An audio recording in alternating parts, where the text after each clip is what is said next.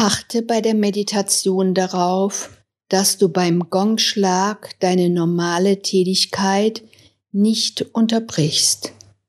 Du fährst also davon unbeachtet einfach fort und machst die Übung, den Kurssatz anzuwenden, einfach gleichzeitig im Geist oder im Körper den Atem zu spüren oder ganz mit den Sinnen und dem Körper das, was du gerade tust, wahrzunehmen, ohne darüber nachzudenken. Reine Wahrnehmung.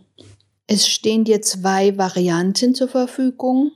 Die eine Variante, auf der hörst du nichts, nur ab und zu den Gongschlag. Bei der anderen Variante ist eine sanfte Musik hinterlegt. Du kannst beides ausprobieren und vielleicht sagt dir die eine Variante mehr als die andere zu, dann kannst du die in dein Repertoire aufnehmen.